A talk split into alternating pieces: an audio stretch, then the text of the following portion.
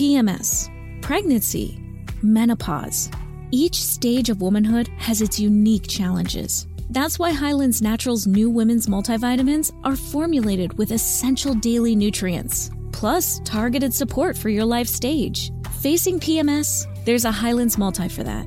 Navigating pregnancy and morning sickness? That too.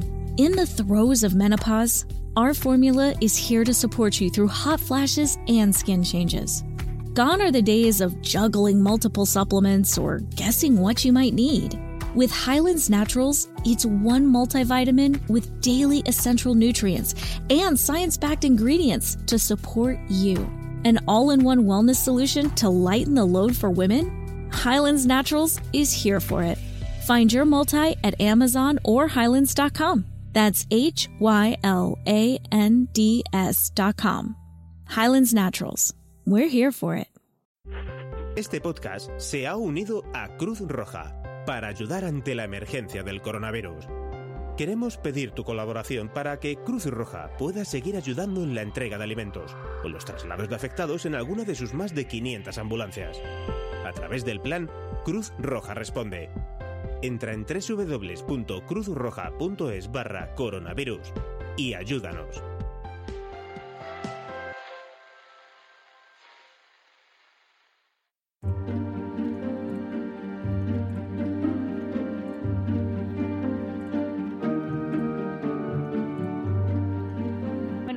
A Cinema TV. Este es el capítulo 25 y hoy es 22 de abril de 2020. Muy buenas, esto es Cinema TV, el podcast de cine y series de televisión realizado de manera aperiódica e indiscriminada por todos los miembros de Milcar FM. En este podcast, uno de los locutores de nuestra red de podcast te va a hablar de una película o serie de televisión que haya visto y que te quiera recomendar para que la veas o para que te evites un sufrimiento innecesario.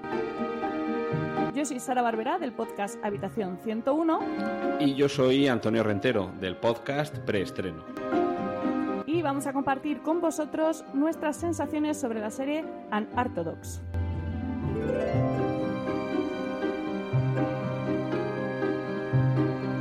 Bueno, Antonio, cuéntanos un poco los, los datos técnicos de, de esta serie de televisión que en nuestro país se ha traducido como poco ortodoxa. Sí, a mí, bueno, sin ser especialista en, en traducción, pero sí saber algo del idioma, es que creo que aunque la, tradición, la traducción literal sería esa, eh, poco ortodoxa, es por referencia a lo que tiene que ver con la religión, que al final es de lo que va esta serie. Yo creo que lo de inortodoxo, que a lo mejor sería una traducción literal, no sé, No, no, li- no se ajustaría. literal, sería, literal sería realmente heterodoxo, pero bueno, no, lo, han, lo han adaptado un poco, yo creo, el juego de palabras por, por la protagonista y un poco de, de lo que va la historia también. Claro, porque aquí de, de fondo lo que hay es una, una historia de religión, que es lo que, lo que nos cuenta esta, esta miniserie, en realidad. Son solamente cuatro capítulos de 52 minutos de duración. El, país de producción es eh, Alemania, aunque comenzamos en Estados Unidos, pero luego vamos a ir rápidamente a Alemania.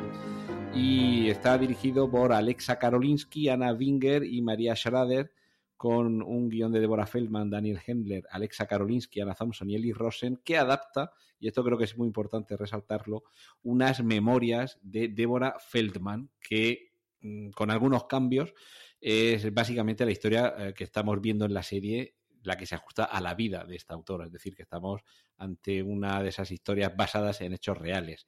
Y lo que se nos cuenta en Unorthodox, o poco ortodoxa, es la historia de una joven judía ortodoxa, eh, que abandona el matrimonio que tiene con, con, su, con su marido, el rito ortodoxo, viven en el barrio de Williamsburg, en Nueva York, dentro de una zona, no solo barrio judío, sino además barrio donde viven los judíos ortodoxos, y, luego explicaremos un poco esto en qué consiste. Y, va a haber un momento de crisis en esa pareja que va a llevar a que todo cambie en ese matrimonio, todo cambie en la vida de, de esta chica y va a huir. Por eso, eh, lo que decíamos al principio, que desde Nueva York vamos a llegar a Berlín. Esa sería la, la sinopsis así más, más resumida. Y Sara, en cuanto a actores, cuéntanos porque a mí no me suena ninguno por el nombre, después de ver la serie no he reconocido ningún rostro, pero yo creo que tienes información eh, relevante sobre este aspecto. Sí, a mí tampoco me, sonaba ninguno, pero bueno, he estado investigando un poco. La protagonista se llama Sira Haas, eh, que es quien hace de Esti, Esti Sapiro, que es la, protagonista. Y es una actriz muy conocida en, Israel. Eh, su familia no es ortodoxa como lo es su protagonista. Ella tiene 24 años y eh, en su país pues, ha ganado varios premios. Uno de ellos el de Mejor Actriz en, el país por una película llamada Princess, que tuvo bastante popularidad. Y es muy curioso porque, mm, aunque ella de niña en casa sí que escuchaba hablar yiddish a, sus abuelos, ella no lo hablaba y lo, aprendió para la película, para la serie, perdona, como muchos otros actores de la, de la producción, que, mm, bueno, si no lo habéis visto no lo sabréis, pero la, mayoría de la serie está, los personajes ortodoxos hablan en yiddish y eh, muchos de los actores tuvieron que aprender eh, este idioma para, para, la serie. Entonces, eh, los actores son principalmente mm, judíos. Esto era muy importante para a la hora de producirla. De hecho, las, directoras de, de, la serie tenían mucho interés en que el casting fuese de origen judío. La mayoría de los protagonistas lo son. Y hay un caso muy curioso, que es el de mm, Jeff Wilswood, que es el que interpreta a Mosh eh, que es, bueno, lo diré fatal porque es un poquito raro el nombre, ¿vale? Pero bueno, es el, primo de Yankee, del, marido de, de Esti.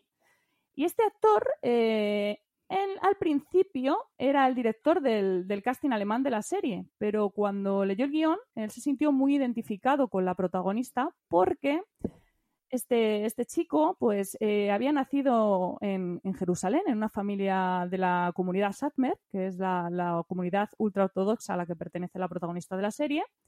Y al igual que le pasa a Esti, él abandonó a su, la comunidad, abandonó a su familia cuando era joven.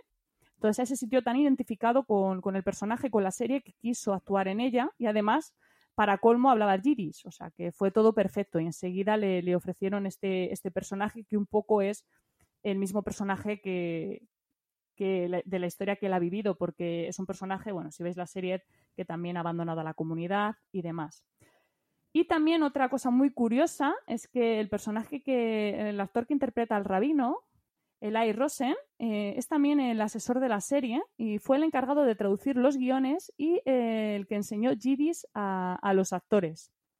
Entonces, bueno, es bastante, bastante curioso todo el tema del casting, aunque no sean personajes, o sea, actores conocidos en, nuestro país al menos, o incluso en Estados Unidos, sí que es curioso el, proceso de aprendizaje que han tenido todos y sobre todo el valor que se le ha dado al, origen judío de, los protagonistas de esta serie.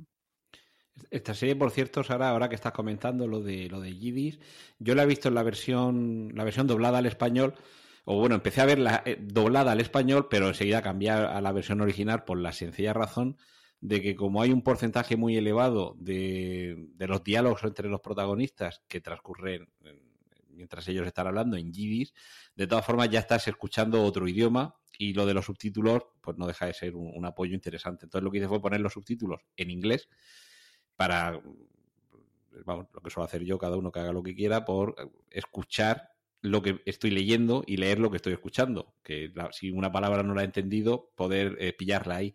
Y una cosa muy curiosa, de, bueno, el yiddish es eh, el idioma que hablaba parte de la población judía que vivía en, en, Europa y tiene muchas influencias del alemán y de hecho hay muchas palabras que como la raíz es común en lenguas como el alemán y en inglés, eh, también derivan del mismo origen y, e incluso si no sabes alemán pero sabes inglés, hay algunas palabras, algunas construcciones que te resultan familiares. Y cuando además lo estás viendo con subtítulos en inglés, eh, resulta todavía más evidente. Entonces, mm, sí que es cierto que si ves la serie mm, con, esa, con esa opción de poner eh, el idioma inglés y yiddish y los subtítulos en inglés, hay momentos en los que también resulta un juego muy interesante, por lo que creo que tiene de confrontación de culturas y de sociedades, el ver cómo cuando están en Alemania hay momentos en los que escuchas yiddish, otros en los que escuchas inglés y otros en los que escuchas alemán, y realmente hay ocasiones en las que las palabras son casi intercambiables.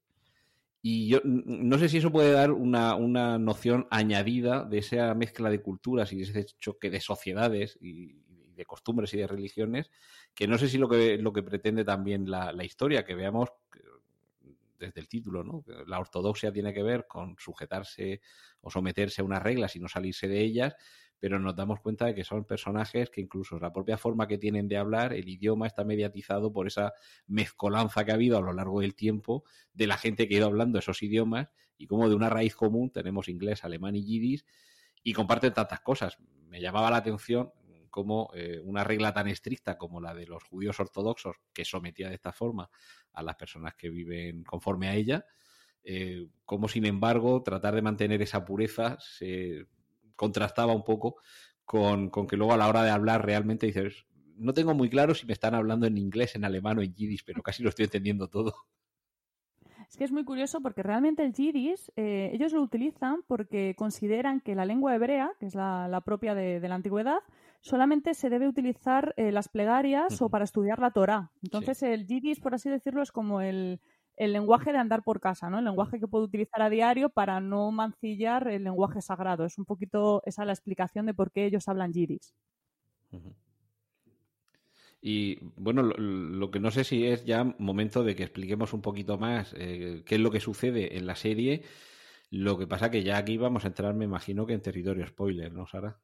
Pero de lleno porque, como has dicho, son cuatro capítulos, entonces es prácticamente imposible meterte a hablar de la serie sin hacer spoiler. Entonces, a partir de aquí ya lo siento mucho, pero vamos a llenar todo de spoilers. Bueno, pues entonces es el momento de que oigamos a Natán García. Chanquete ha muerto, Luke soy tu padre, ves con cuidado. How powerful is the Cox network? So powerful that one day the internet will let your doctor perform miracles from thousands of miles away. Connecting to remote operating room. Giving a whole new meaning to the term house call. Operation complete. The Cox network. With gig speeds everywhere, it's internet built for tomorrow, today. Cox bringing us closer. In Cox serviceable areas, speeds vary and are not guaranteed. Cox terms apply. Other restrictions may apply. Por doquier. Bueno, Sara, eh, eh, empezamos explicando un poco eh, qué es lo que le sucede a la protagonista, una, una forma un poco más genérica y poco a poco vamos contando sus avatares vitales. Pues si quieres, para empezar, podemos hablar un poco de, las memorias de Deborah Feldman, que son un poquito el germen de, de toda de la serie. Y bueno, es importante también contar un poquillo cómo fue su, historia. Ella la publicó en 2012 y todo esto, bueno, ya como has contado antes, se escapó un poquito como la, protagonista. Y la historia cambia un poco porque ella ya tenía un hijo. Eh, es un poquito diferente al, a lo que le sucede a Esti.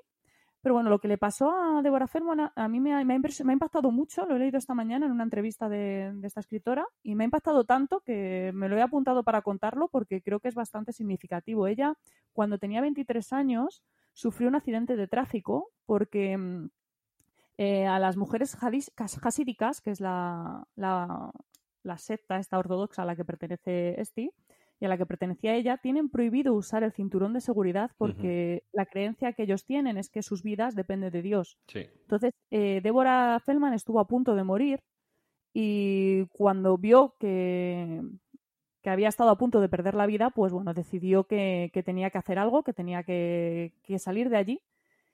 Y bueno, fue cuando, cuando ella mm, huyó de, esta comunidad, de, de Willisburg, y se fue con su, con su hijo y abandonó pues a su familia y no volvió a verlos nunca.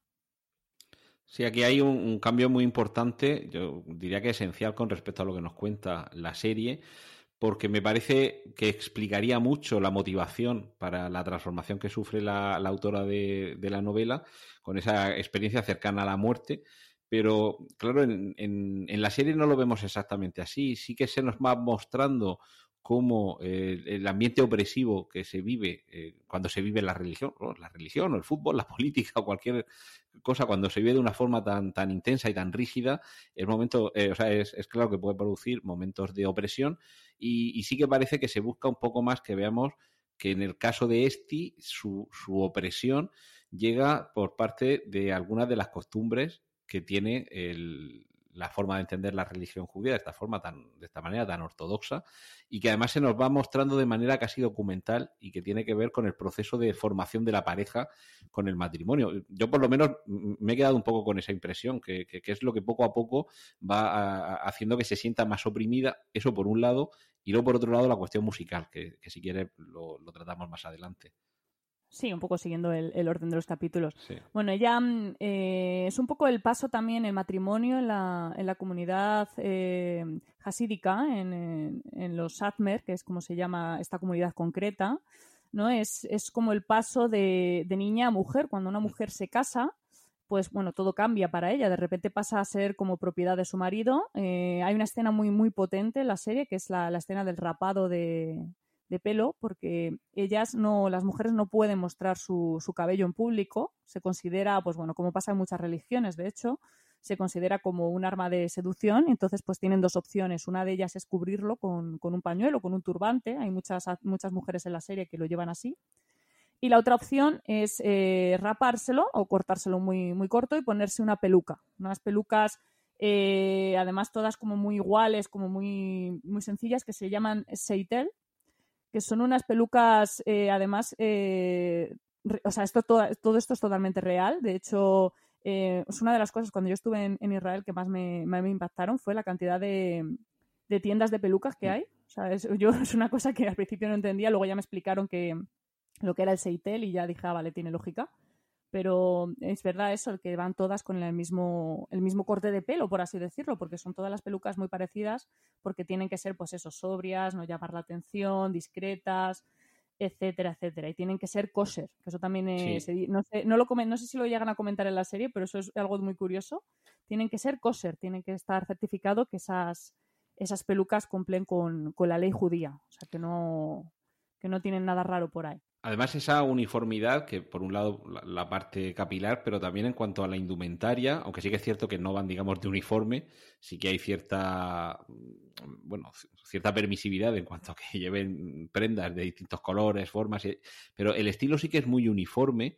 Y a mí, eh, bueno, yo de las tres veces que he estado en, Nueva York, una de ellas eh, sí que pasamos eh, a visitar el barrio de, Williamsburg, que es donde transcurre la, acción, está en, Brooklyn. Y, bueno, las otras dos he pasado, pero he pasado corriendo, porque fue corriendo el maratón de Nueva York. Y, te das cuenta perfectamente de que estás atravesando esa zona porque no hay nadie por la calle y las pocas personas que ves, muy pocos, pero sí que ves algunos rabinos ortodoxos y, y bueno, la gente con este estilo. Pero cuando estuvimos visitando esa zona, te sientes un poco como que te llevan a la atracción turística y tratas de ser respetuoso, porque lo que estás haciendo es ver las costumbres, las creencias, una sociedad que aunque esté en una ciudad tan cosmopolita como Nueva York, pero no deja de ser muy chocante, pero me da la sensación de haber viajado en el tiempo, de estar delante del escaparate de Simago en los años 70, porque las tiendas es lo que estás diciendo, tanto las tiendas de pelucas, que te llama la atención ver muchas, como las tiendas de ropa, claro, las tiendas de, ropa masculina es que solo hay un tipo de Son ropa. Todas iguales. Eso sí, ellos, sí que van todos iguales, pero es que las de ellas es que eh, ese estilo Benca Simago años 70.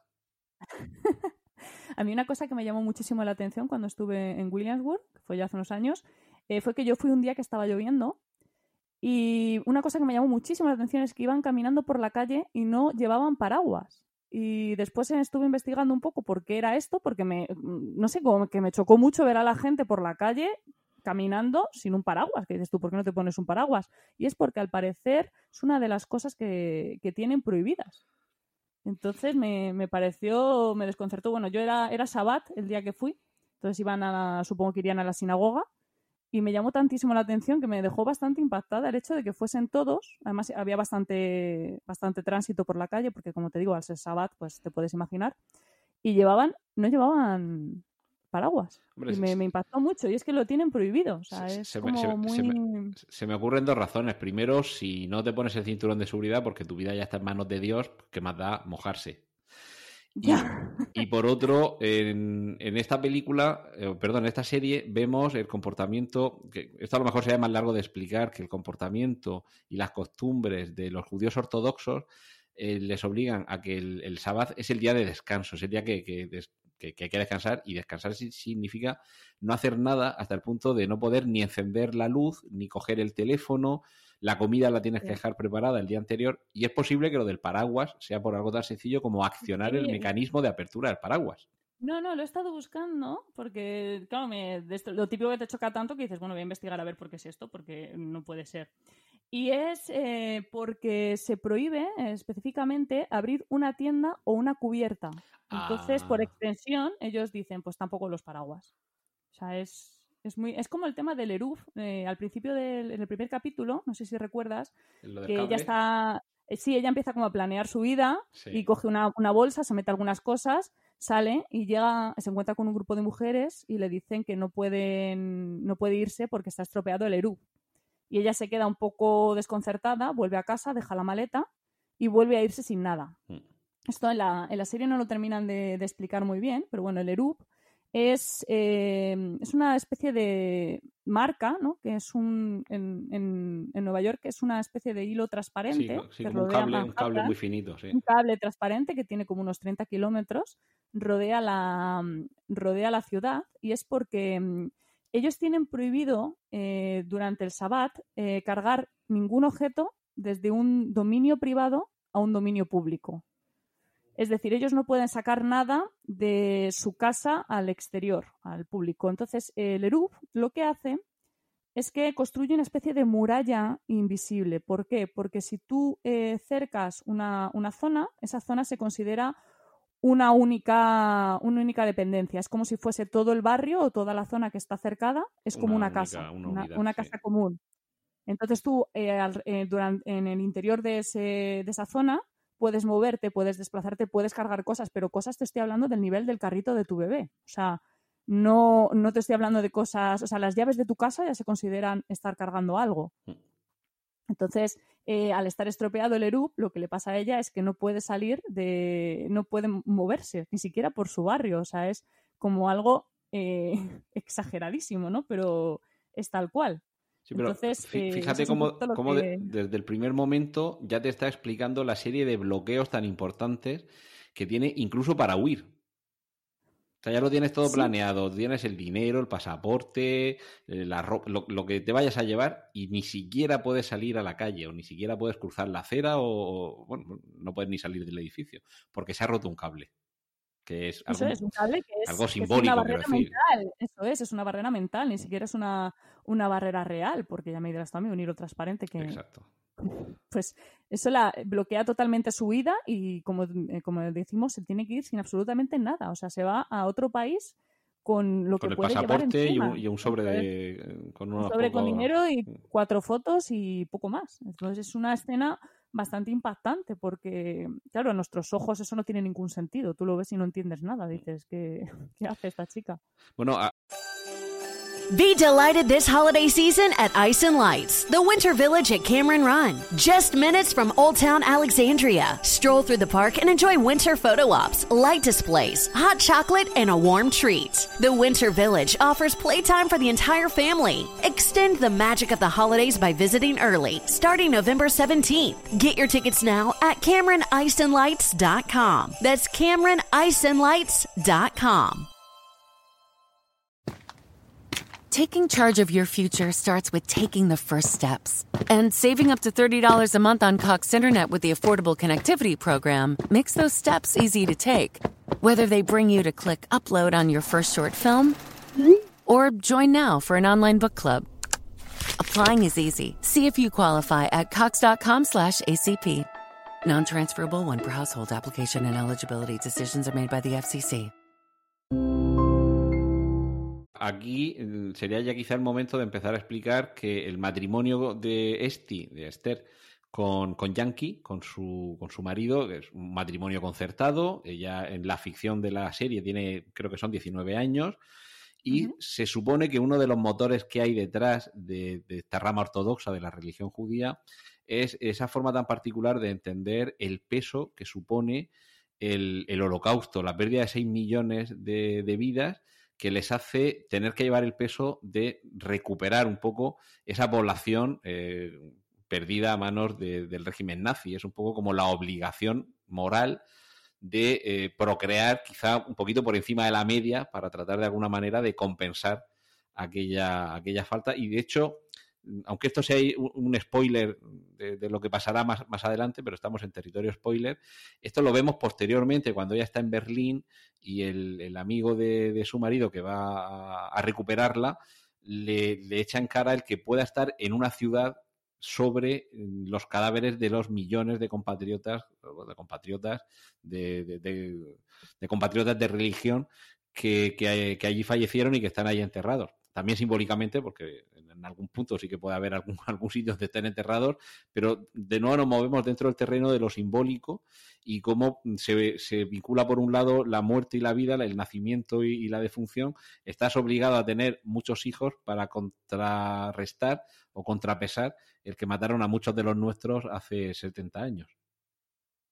De hecho, es muy curioso cómo esta comunidad vive todo el tema de, la sexualidad y la procreación, porque a mí es una de las cosas que más me llamó la atención de la serie, es que ellos tienen como una especie de curso ¿no? de, orientación al matrimonio en el que una... Orientación o desorientación, porque no sé yo si aclara mucho.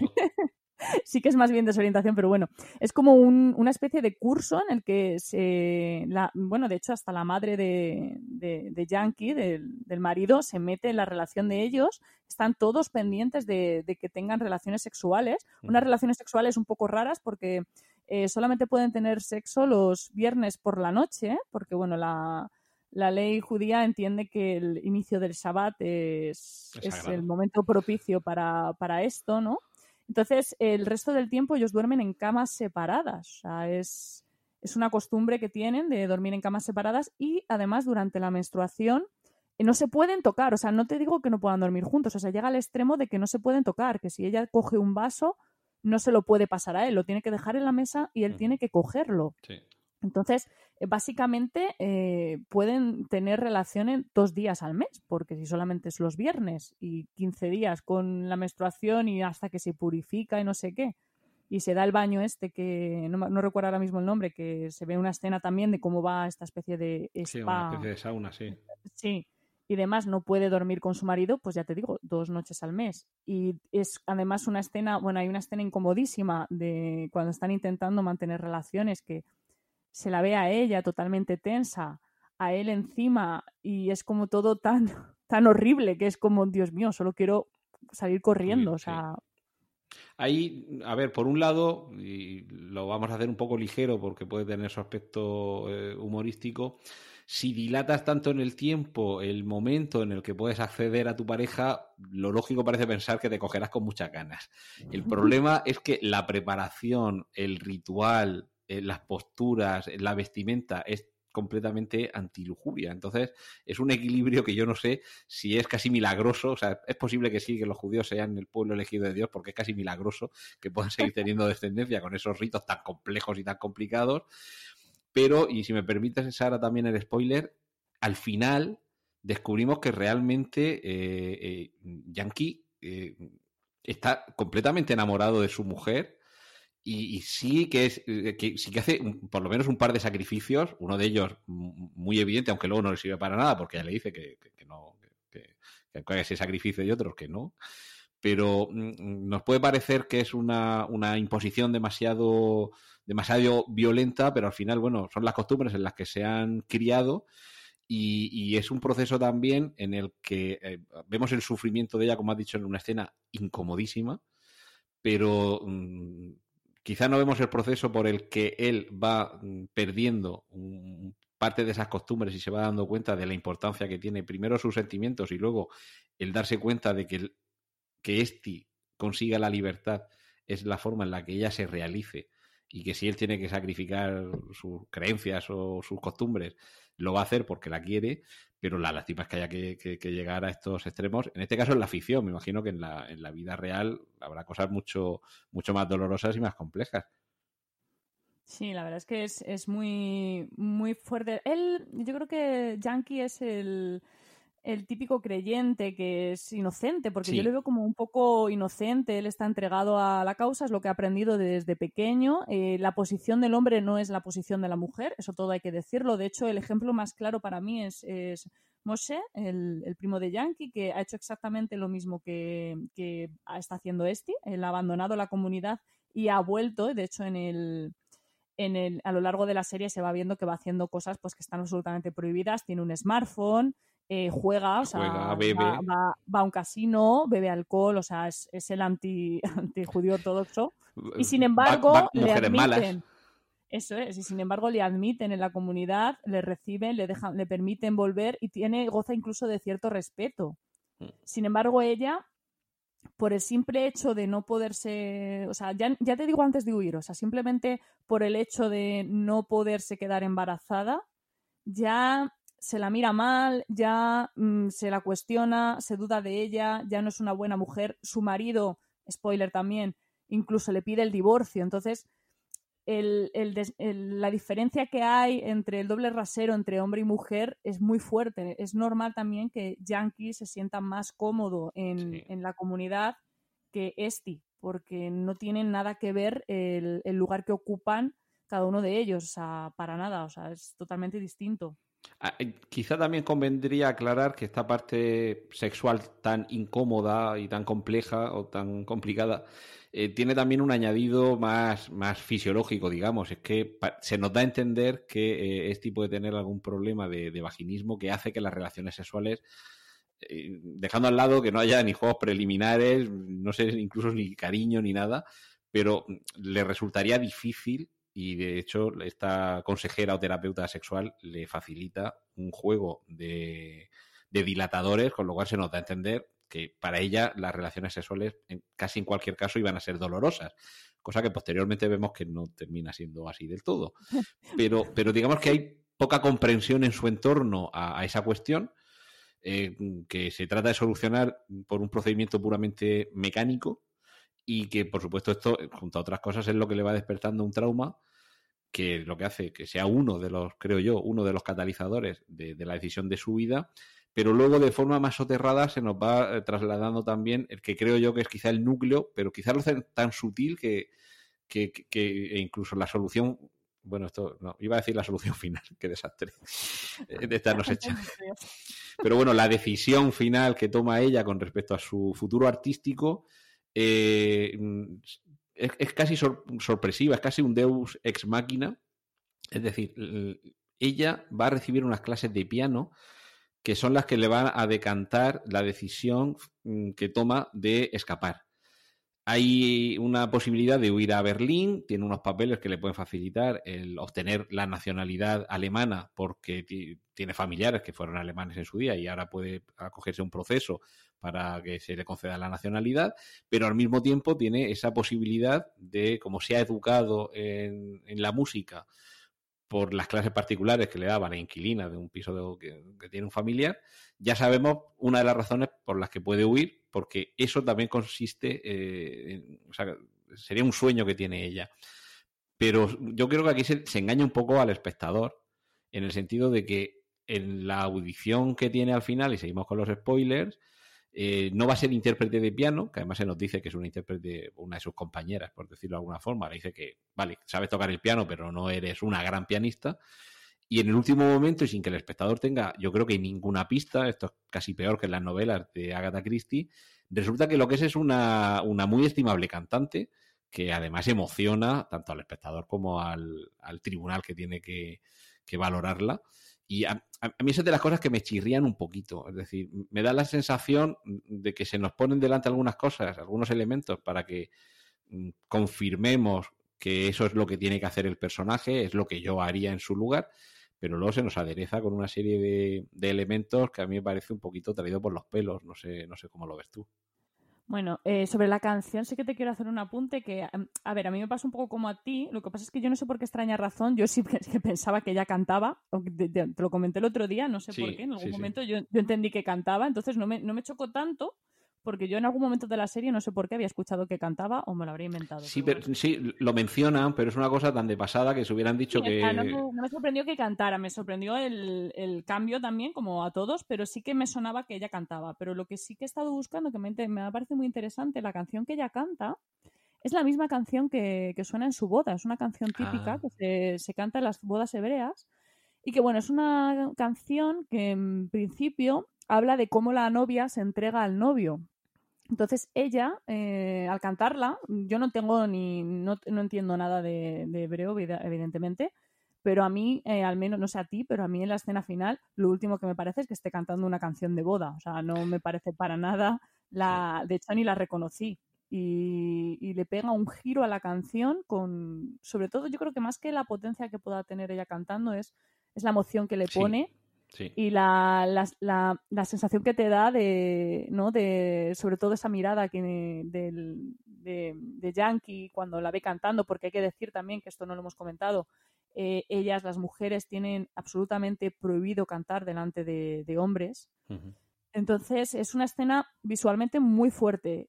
Sí que es verdad que ha caído un poco del cielo, pero bueno, caen muchas cosas del cielo. O sea, ella llega a Berlín, nada más llegar a Berlín tiene un grupo genial de amigos, un grupo de lo más variado que parece pues eh, un anuncio de Benetton. un anuncio de Benetton, sí. O sea, eh, todo el mundo es majísimo con ella, eh, tiene donde dormir, o sea, es, es, como todo maravilloso, ¿no? Ella llega y, y la vida es súper fácil, encuentra, o sea, el primer sitio al que va es una academia de música que a ella le encanta, justo tiene una oportunidad de unas becas, o sea, es como todo le sale muy rodado.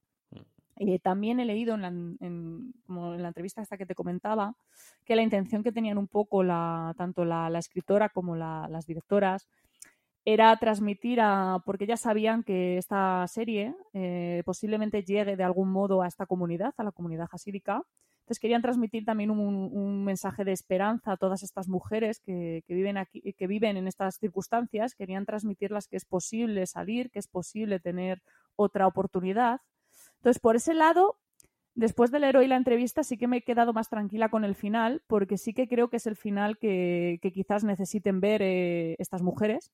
A lo mejor no es el final más, más realista, posiblemente no lo sea. De hecho, la, la, propia Deborah Feldman dice que no, tuvo, que no tiene nada que ver con su experiencia real, que para ella fue muy duro adaptarse al, al mundo real. Pero sí que creo que es un poco el mensaje de esperanza, ¿no? De que se necesita también, después de ver esta serie, de ver a la pobre y todo lo que, lo que pasa, eh, ver a estas mujeres todo lo que pasan, pues también necesita su, ese toque de esperanza, ¿no? Ese ver, oye, ya ha salido todo bien. Bueno, que tampoco lo sabemos, porque el resultado de la audición no se llega a desvelar, pero bueno.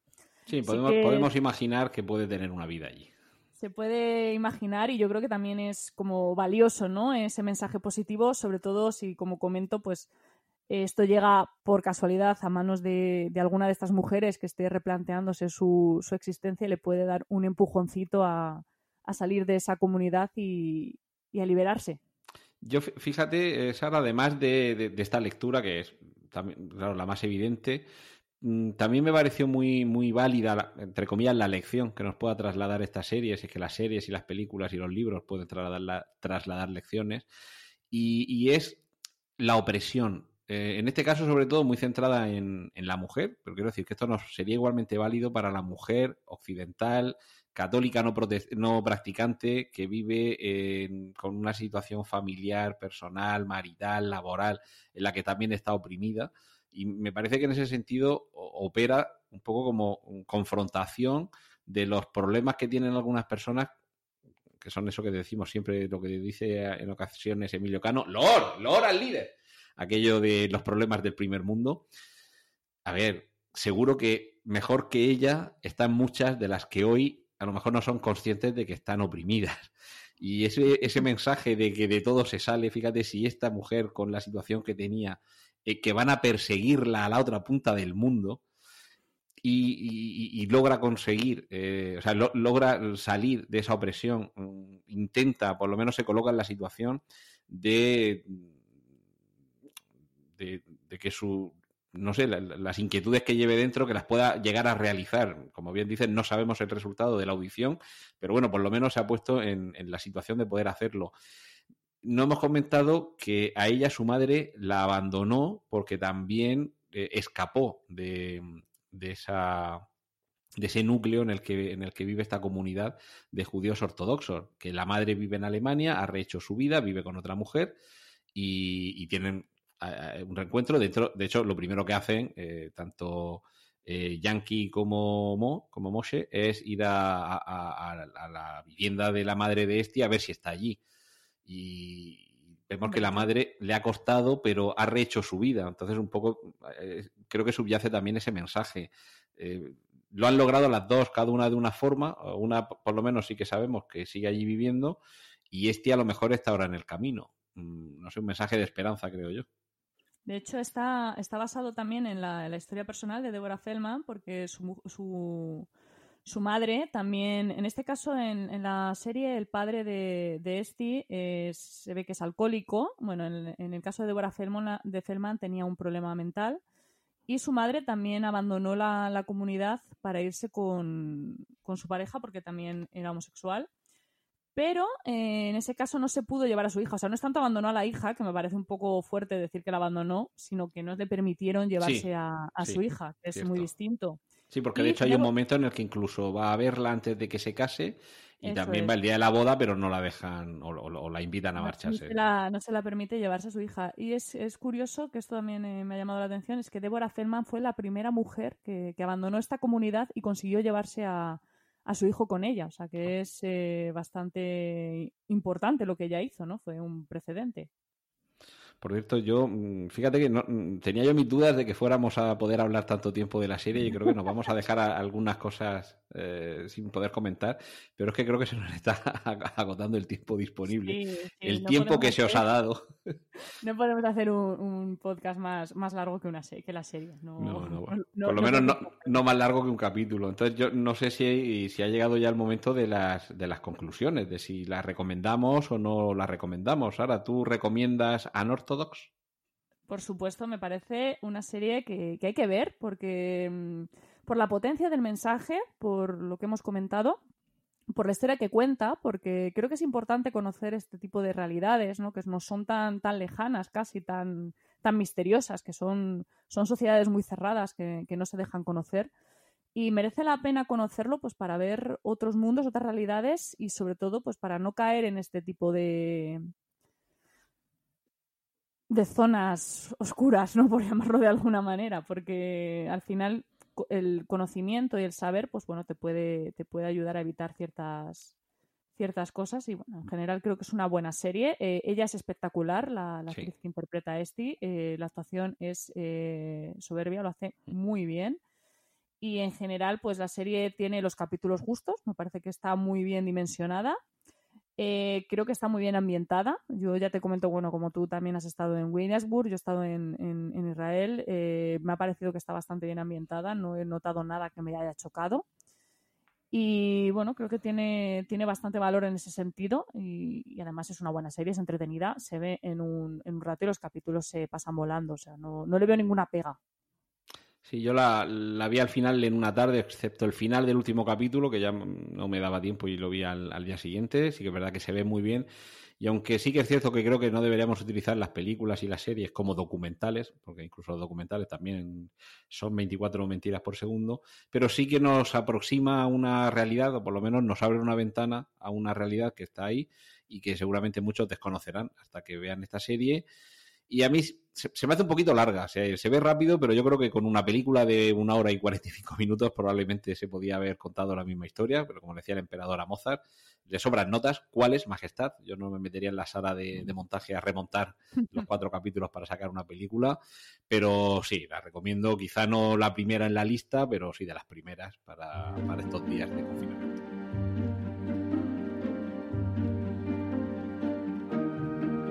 Pues con esto hemos llegado al final del podcast de hoy. Gracias por, el tiempo que habéis dedicado a escucharnos. Espero que os haya resultado entretenido. Tenéis toda la información y enlaces de este episodio en emilcar.fm, donde esperamos vuestros comentarios.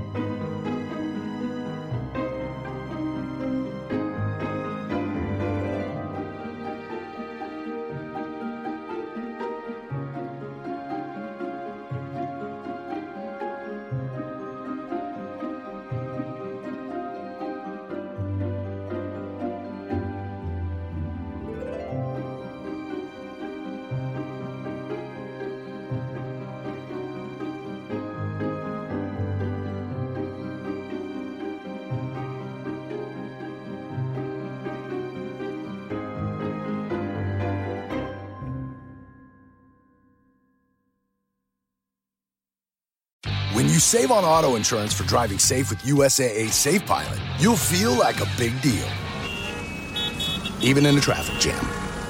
Save up to 30% with USAA Safe Pilot. Restrictions apply.